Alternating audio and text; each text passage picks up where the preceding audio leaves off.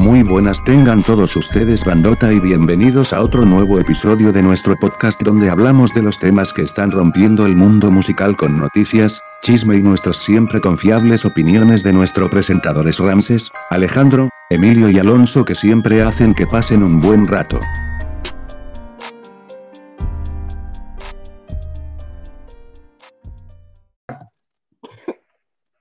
Buenas gente, ¿cómo están todos ustedes? Y bienvenidos al segundo episodio del podcast de La Bandota. Como siempre, con nuestros siempre y confiables eh, presentadores, Alejandro. Buenas noches, buenas noches. Un gusto volver a estar aquí con todos ustedes. Emilio y Alonso. ¿Qué tal? ¿Qué tal? ¿Cómo andamos, bandota? Un nuevo episodio. Onda? Aquí Un nuevo andamos. Acá con, pues, con la banda de siempre. Y pues hoy nos toca hablar, bueno, tenemos un, un podcast un poco diferente al anterior. Este, pues vamos a hablar un poco sobre pues, la música más clásica, la música antigua, en concreto del siglo XX. Y pues justo me acaba de salir una, una anécdota porque acabo de regresar de viaje de, de Acapulco. Hace, me fui unos tres días y este, y regresé y, ah, y fuimos a un, a un restaurante ahí en, por la bahía, creo se llama la, el Puerto Marqués, perdón. Y este, y pues la neta estaba muy, estaba muy, muy padre la música, porque había, o sea, era música clásica, era como un restaurante clásico, entonces, pues era como tipo música italiana, pero música clásica, y la neta me llamó mucho la atención porque era como que relajaba mis sentidos y todo eso. ¿A ustedes no les pasa con ese tipo de música? Eh, a mí sí, porque. Y la verdad es que a mí este Sí. tipo de música, sí, la verdad sí, como que me relaja, me ayuda más como a concentrarme. De hecho, ese tipo de músicas usualmente las pongo en cuando tengo que estudiar o cuando me siento como presionado por algo, escucho principalmente ese tipo de música para pues sí relajarme y todo. Y pues sí, el tema, como lo mencionabas anteriormente, pues es el es la, la música en el siglo XX, pero no solo eso, sino que también vamos a hablar desde nuestra perspectiva de otros tipos, otros periodos musicales de, de nuestra historia. Y en especialmente, aparte del que nosotros tenemos estipulado, vamos a hablar del de la prehistoria, ya que es un tema muy interesante, como ustedes qué piensan antes, cómo esta gente o nosotros, nuestros antepasados, este, es, pues sí, este, se comunicaban y hablaban este, Claro, acerca era- de... Eh, perdón por interrumpirte. Este, que pues eran más, como sus instrumentos eran más, más difíciles, ¿no? Más complicados, más complejos de, de utilizar, ya que pues creo generalmente eran, eran flautas en ese entonces y este, tal vez tambores con piel de, de animales que ellos cazaban y este, pero era un, era totalmente diferente a lo que en la actualidad escuchamos. Bueno, que puede ser que en algunas otras culturas que todavía, digámoslo así, no estén totalmente tecnológicas, que sigan con sus mismas creencias, sus mismas costumbres, y pues, pues eso pueden hacer, ¿no? Con, con los tambores, como digo, las flautas de bambú y cosas así. Sí, la verdad es que antes sí era muy interesante. A ver, Alonso, ¿tú qué tienes que decir a Que de este ahorita tema que de la música de- antigua? Ajá, que ahorita que mencionó de los animales que cazaban, yo una vez vi un documental de que antes para hacer sonidos lo que hacían era cazar animales que tuvieran unos especie como de cuernos y esos cuernos cortarlos. Y a la Ah, hora de, hacer- de hacerle algunos hoyos, hacían diferentes tipos de sonidos, ¿no? Y de hecho esos sonidos, Un tipo de sonido grueso, ¿no? ándale, ándale. Como el que, como los cuernos que usaban los vikingos. ándale, como para ayudarse, algo así similar. Ah, ok, ajá. Y también esos sonidos los en ese momento que bueno que decías lo de las flautas, usaban mucho el bambú, porque el bambú de hecho es, un, es una especie de, como de árbol, sí, es un árbol, que era muy hueco, entonces eso te permitía producir diferentes tipos de sonidos y, y ya a la hora de hacer diferentes tipos de sonidos, no sé, en ese entonces le pegaban mucho los tambores y así fue como se fue creando el tipo de música. Obviamente en ese tiempo la música era muy lenta debido a que pues obviamente no podías hacer rápido con ese tipo de flautas, ¿no? Entonces es un ritmo tranquilo y por eso ustedes dicen que como que se alivianan con ese tipo de música, porque es un ritmo muy tranquilo y muy ligero. Pero si ya nos remontamos más a lo a la a la prehistoria, las flautas, antes no se les decía así, se les decía, mm, ¿cómo se llama? Silbatos, algo así, silbatos. Y a los huesos de animales, los más pequeños. Ándale, ándale, eso mero es. A los huesos de animales, exacto, como tú dices, los más pequeños se les hacía un pequeño hoyo por arriba para que expulsaran el sonido por ahí. Antes lo, no lo hacían con bambú, lo hacían con huesos de animales, que eso era lo increíble, que podían ocupar un simple... claro, ¿cómo, ¿cómo, había tanta creatividad, no? Que ahorita no se nos vendría a la mente hacer algo así ni, ni a golpes, vaya. Ah, o sea, ellos no lo veían como un desecho como nosotros lo veríamos, ellos lo veían como algo que se podía ocupar todavía. Exactamente, o sea, como que toda, o sea, todas las culturas veían a qué, a qué cosa a todos sacarle el mayor provecho, ¿no? Exacto, eso es lo más interesante, porque sí, sí se la, sí hacían cosas muy interesantes con muy, ¿cómo decirlo? Ay, se me fue la palabra. Hacer mucho con muy poco, eso. Eso es lo que me refería. Sí, aparte a mí principalmente lo que me llama la atención es no solo cómo ellos creaban sus instrumentos y cómo mano, este, mataban a los animales para hacerlo, sino a mí lo que me llamaba la atención es como desde épocas remotas y principios de la humanidad tuvimos esa necesidad nosotros como, como seres humanos de intentar este, llegar a dar un mensaje a las personas, no solo a través de, nuestro, de nuestra habla o de nuestros gestos de movimiento físico, sino también a través de otro tipo de canales como en ese tiempo, pues obviamente no se le consideraba música o no se le consideraba un género como tal, sino simplemente era como sonidos en los que ellos expresaban, no sé, alegría hacia un dios o alegría hacia otra persona, odio. En las guerras, por ejemplo, entre tribus antiguas, pues usaban este tipo de, este, de instrumentos para decir, mire, yo tengo más poder que tú porque tú tienes dos tambores y yo tengo 20, cosas así. Es desde antes ese, esa cosa, de, ese tipo de expresiones las que hacían este, de la música un, una herramienta muy importante para nuestra sociedad. ¿Ustedes qué opinan acerca de eso? ¿Ustedes creen que claro, igual? o sea, yo soy muy, yo soy muy, muy fan de, de este de la cultura vikinga. O sea, realmente es, el punto una cultura, es una, es una cultura que me llama muchísimo la atención. Y este, y pues más que nada creo esa, esa es música medieval, ¿no? Según yo. O sea, según yo es música medieval y más que nada era, ellos lo utilizaban para hacer rituales o para ya fuera, pues, combates, ¿no?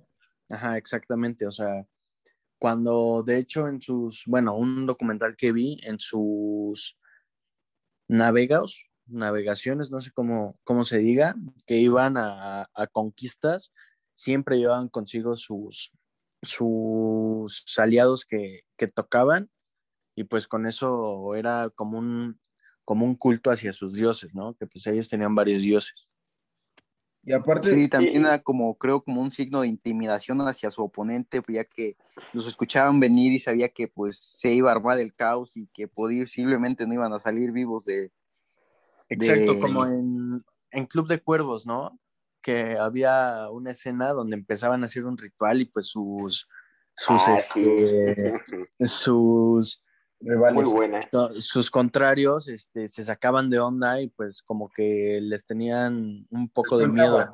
Exactamente, o sea, se espantaban, perdían la, perdían, digámoslo así, pues la onda. La concentración. en la concentración totalmente y este, y pues ahí aprovechaban, ¿no? O sea, realmente la música puede influir demasiado en, muchas cosas. Y también tocando la cultura vikinga, los cuernos, como, de, como dijo mi compañero Alonso, también servían para llamados de guerra, para, por si una ciudad estaba siendo atacada, los cuernos de guerra servían para llamar a, todos los guerreros que estuvieran en esa ciudad para poder ayudarlos. También es increíble cómo lo ocupan para esas maneras. Sí, ya cambiando un poco más el tema, vi apenas un documental que el jazz surgió de ese tipo de música, de, de los de los cuernos de animales, los, las flautas y todo eso que tiene que ver que simulan como, como el saxofón, ¿no? Y todo eso. Ándale. Exacto, todo eso. Por eso es que el jazz tiene como que un sonido muy lento y suave, porque se originó de hecho de ahí. Entonces, eso nos da a entender que a pesar de que ya pasaron demasiados años desde que se empezaron a usar las flautas, todo eso que conlleva los vikingos, nosotros como que tratamos de modernizarlo hacia ahorita, ¿no? Y eso es una prueba de jazz. Obviamente incrementamos un poco más de instrumentos, pero el, ¿qué? el ritmo sigue siendo el mismo.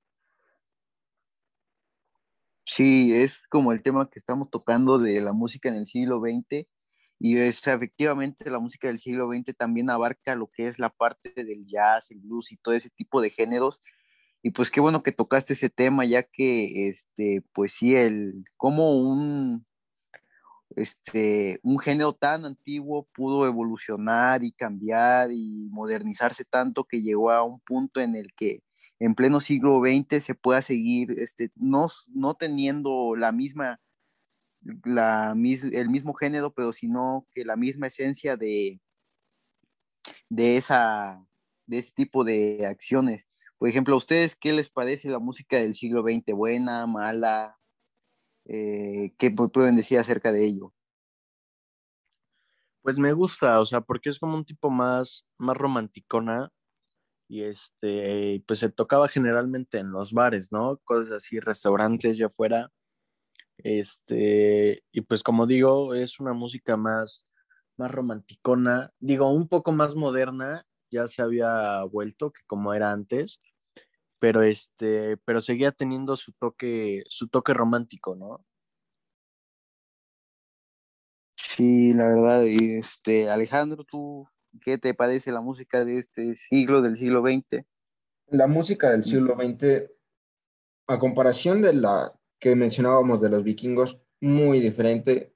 Tenía toques de esos tiempos, sí, tiene toques de esos tiempos, pero como comentó mi compañero Simoni, ya tiene estos, medio, estos toques más extravagantes, más románticos, que ya se pueden bailar un poco más, se pueden bailar, porque antes los que ocupaban los vikingos no se podía, la verdad. Tú, Alonso, ¿qué tienes para opinar? Eh, ahorita cambiando más drásticamente el tema, se me olvidó decirles que, bueno, apenas vi un video de un señor que estaba haciendo música con una hoja. O sea, con las mismas vibraciones que generaban los labios, esto producía un sonido que asimilaba al de una trompeta.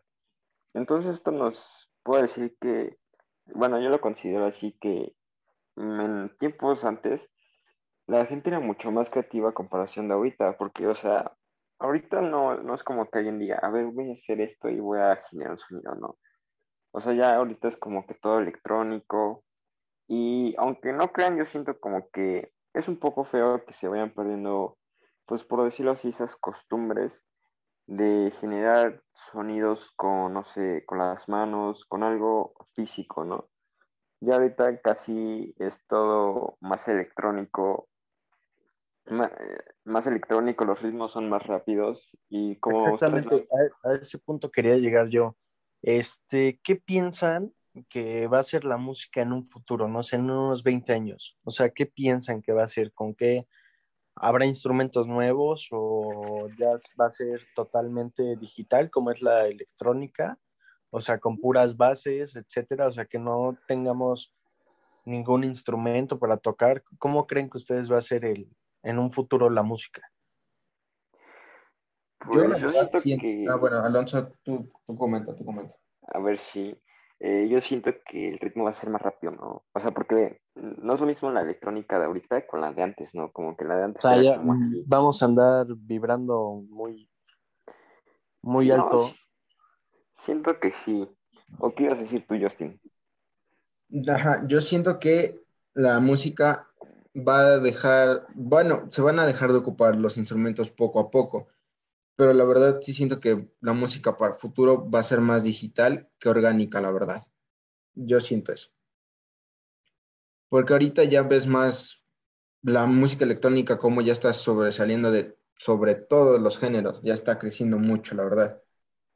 Y ya, o sea, hay varias, o sea, digo, esto ya tiene, ya tiene un tiempo, creo desde el 2016, pero hay una, por ejemplo, de, no, no sé, la verdad, exactamente no sé de qué año es, pero hay una colaboración de, de Joan Sebastián en música electrónica, que creo que la, la canción se llama You. O sea, entonces ya tenemos muchísimos, ya hay muchos complementos, o sea, para la electrónica, ya podemos meter totalmente de todo. También creo hay unas de rock con electrónica, o sea, son, son cosas bastante, pues bastante significativas ya en estos tiempos. Pues más adelante lo, será totalmente diferente. Yo creo que en un futuro ya, o sea, realmente no va a ser una música muy diferente a la de ahorita. Porque si te das cuenta, ahorita la, la nueva música que están sacando son canciones de mucho antes, como, por decirlo así, como modernizadas, ¿no? O sea, como en un ritmo más rápido, así. Eso es lo que hace mucho el artista de G Balvin, que agarra canciones muy viejas, pero les mete un ritmo más rápido y hace como que la gente le guste más. Yo siento que, no sé, ahorita una canción que nosotros vemos con un ritmo normal, en un futuro como que lo van a acelerar más y para ese entonces siento como que lo vamos a escuchar bien. Pero eso sí, bueno, yo igual comparto como que el punto de Alonso, porque estaban diciendo así como que las personas mm, este, posiblemente en 10, 20 años vayan a, a depender más de las máquinas, pero no, yo siento que, o sea, en ciertos géneros de música la gente nunca va a dejar de sea, que lo van a llevar más musicales. No, porque por ejemplo, o sea, la banda, yo creo que es un género que, que nunca va a dejar de, gustarle a la gente, nunca, por ejemplo, la gente que es amante de banda pueden pasar 50, 100 años no les va a dejar de gustar. Y pues obviamente que para eso necesitamos este, instrumentos normales, o aunque simplemente sea de forma digital, la forma en la que se hacen las, las pistas y, los, y las bases siempre es una, como que están hechos de una forma muy, muy a la antigua, de cierta base, con ciertas letras, o también siento también que la música está evolucionando, pero volviendo al, al pasado, ¿saben?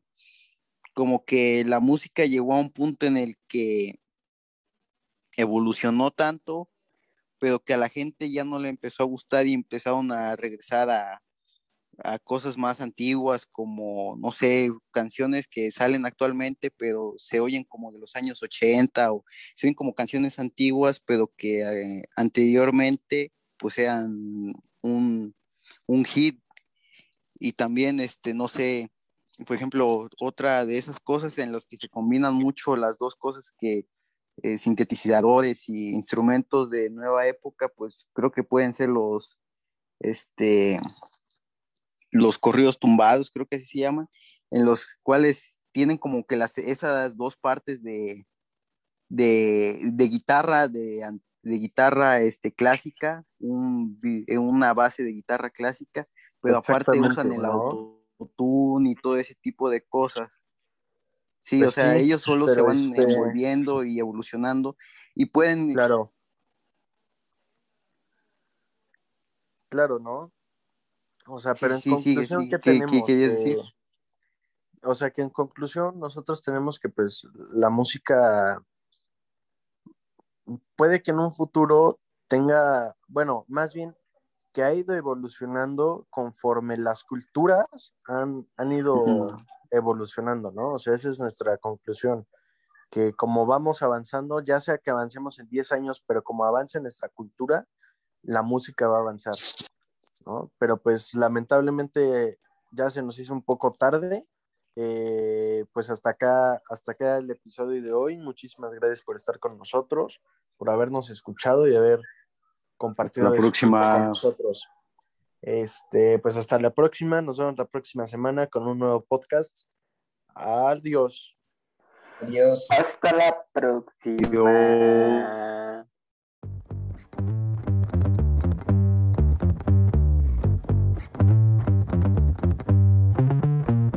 Bueno bandota esto ha sido todo por el capítulo de hoy. Espero que haya sido de su agrado y gracias por habernos escuchado en todo este episodio. Nos vemos hasta la próxima. Bye.